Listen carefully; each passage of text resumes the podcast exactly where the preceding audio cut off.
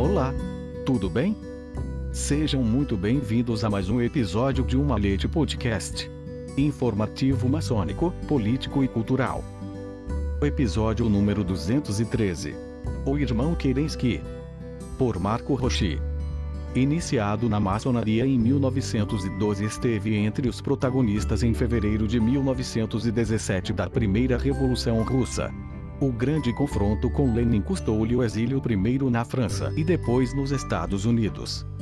Alexandre Kerensky é um dos protagonistas indiscutíveis da Primeira Revolução Russa, a de fevereiro de 1917, após a qual também se tornará chefe do governo provisório.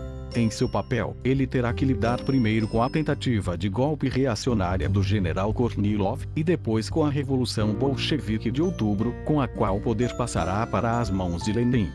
Várias coisas uniram a Lenin por uma estranha reviravolta do destino. Ambos nasceram em Simbirsk, hoje Ulyanovsk, embora com 11 anos de diferença. Lenin, mais velho, nasceu em 1870. Seus pais haviam sido colegas, ambos professores da mesma escola. Além disso, tanto Kerensky quanto Lenin se formaram em direito pela Universidade de São Petersburgo a história se encarregará de colocá-los um na frente do outro em um confronto que não prevê a possibilidade de empate. A família de Kerensky pertencia à pequena burguesia. Seu pai era professor, posteriormente promovido ao cargo de inspetor escolar.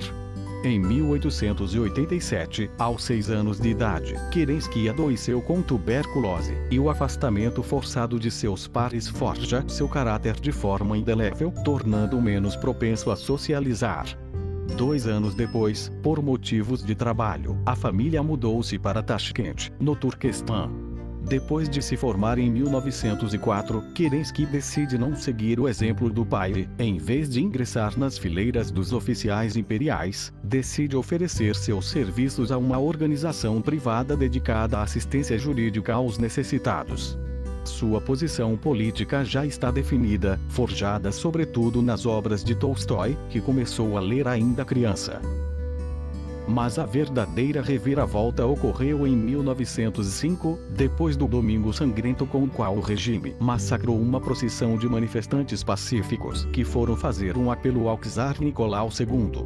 Alessandro iniciou então uma intensa atividade revolucionária, que no entanto levou, quase imediatamente, à prisão.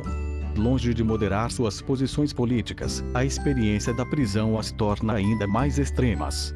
No entanto, mudou seu método e em 1906, após sua libertação, decidiu continuar abertamente sua oposição ao regime autocrático czarista, saindo do esconderijo. Orador habilidoso, ele se dá a conhecer por seus discursos inflamados contra os massacres perpetrados pelo regime, em primeiro lugar o do Lena, em que várias centenas de mineiros, que estavam em greve pelas condições insuportáveis a que foram forçados são brutalmente mortos. Logo, Alessandro se torna o mais feroz oponente do regime autocrático.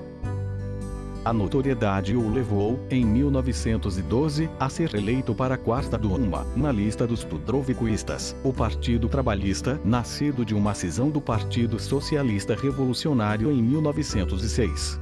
Também em 1912, com a iniciação na loja Ursinho, ele era afiliado à maçonaria. Durante os primeiros estágios da Grande Guerra, seu patriotismo levou a votar algumas medidas propostas pelo governo, incluindo as chamadas créditos de guerra. Mas, já em 1915, a sua oposição ao governo recomeçou com ainda mais vigor, do qual logo apareceu como um dos líderes mais agressivos, apesar da sua ausência física da cena política no inverno entre 1915 e 1916, devido a uma delicada cirurgia. No entanto, não deixa de exortar a oposição, tendo em vista o que considera uma revolução iminente, que explodiu pontualmente em fevereiro de 1917 e que o levou a ser eleito para o Comitê Provisório como membro do Partido Socialista Revolucionário. Nesse meio tempo, ele também foi eleito vice-chanceler do Soviete de Petrogrado. Sua capacidade dialética o levou a uma rápida ascensão, em contraste com as diretrizes do partido que impediam os socialistas de entrar no governo, foi nomeado ministro da Justiça em abril e, no mês seguinte, ministro da Guerra. Essa sua escolha, na verdade uma insubordinação, embora mais tarde também endossada pelo soviético, o coloca em rota de colisão com o Partido Socialista Revolucionário, especialmente quando sua linha política tem como objetivo a mediação entre socialistas e liberais. Várias vezes, por esses cargos, é acusado de bonapartismo por seus próprios camaradas de partido como ministro da guerra do governo provisório, Kerensky, cujo patriotismo nunca cedeu, promove uma ofensiva militar, com o objetivo de resgatar as fortunas de guerra da Rússia. No entanto, os resultados não são o que esperávamos, e Kerensky parece não ter percepção do desejo de paz que se espalha entre a população. Um desejo que é habilmente explorado por Lenin, com uma revolta popular. A resposta do governo provisório, liderado pelos mencheviques, é proibir os bolcheviques, fechar o Pravda e forçar Lenin a fugir. Em 21 de julho, Kerensky foi nomeado chefe do governo provisório. A partir dessa posição, em agosto, ele se viu diante de uma tentativa de golpe de Estado, de caráter reacionário, engendrada pelo general Kornilov. Kerensky, com um golpe de Estado, responde proclamando, em 14 de setembro, a República Russa, na qual é confirmado como primeiro-ministro à frente de uma coalizão socialista liberal, uma aliança entre a classe trabalhadora e a burguesia temendo que as eleições subsequentes para a Assembleia Constituinte legitimassem o governo de Kerensky, Lenin decide ordenar o levante popular. É a Revolução de Outubro, Kerensky é forçado a deixar a capital, às pressas, disfarçado de marinheiro. A propaganda bolchevique vai espalhar a falsa notícia de que ele fugiu, em vez disso, disfarçado de mulher, e se refugiar em Pskov.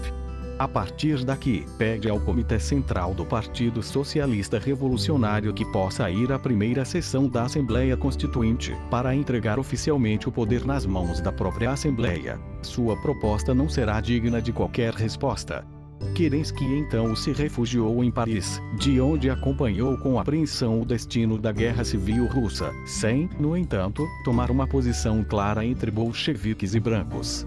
Embora extremamente crítico dos Romanov, sem Rasputin não teríamos Lenin, ele dirá, ele continua lutando para que suas vidas sejam poupadas. Sem sucesso, dados os horrores de Ekaterimburgo em julho de 1918 em 1940, para durante a ocupação alemã da França, mudou-se para os Estados Unidos, onde leciona a história da Rússia na Universidade de Stanford. Após a invasão da União Soviética por Hitler, Kerensky, movido mais uma vez pelo patriotismo sincero por sua terra, oferece seu apoio a Stalin, sem receber resposta. Mesmo na década de 1960, ele pediu permissão para retornar à sua terra natal, mas neste caso ele recebeu uma recusa explícita. Após o período californiano, Alessandro mudou-se para Nova York, onde morreu em 1970. Ao longo de seu exílio, dedicou-se a escrever obras sobre a Revolução Russa, entre as quais se destacam a Rússia e o ponto de virada da história, de 1965 o homem que sempre defendeu os direitos dos mais fracos, o socialista fervoroso, que teve a coragem de defender a família imperial da ameaça de execução sumária, é obrigado a passar metade de sua vida no exílio. Em sua morte, tanto a Igreja Ortodoxa dos Estados Unidos e a Igreja Ortodoxa Sérvia se oporão à recusa do pedido da família de dar hospitalidade aos seus restos mortais, responsabilizando principalmente pela vitória dos bolcheviques personagem controverso, cujo alcance real é, no entanto, alterado em igual medida pela propaganda soviética e ortodoxa, mesmo na morte ele continuou a criar divisões. Seu corpo é finalmente enterrado no cemitério não confessional de Putney Valley, em Londres, exilado mesmo na morte. Edição: Luiz Sérgio Castro. Até o próximo episódio de Uma Leite Podcast.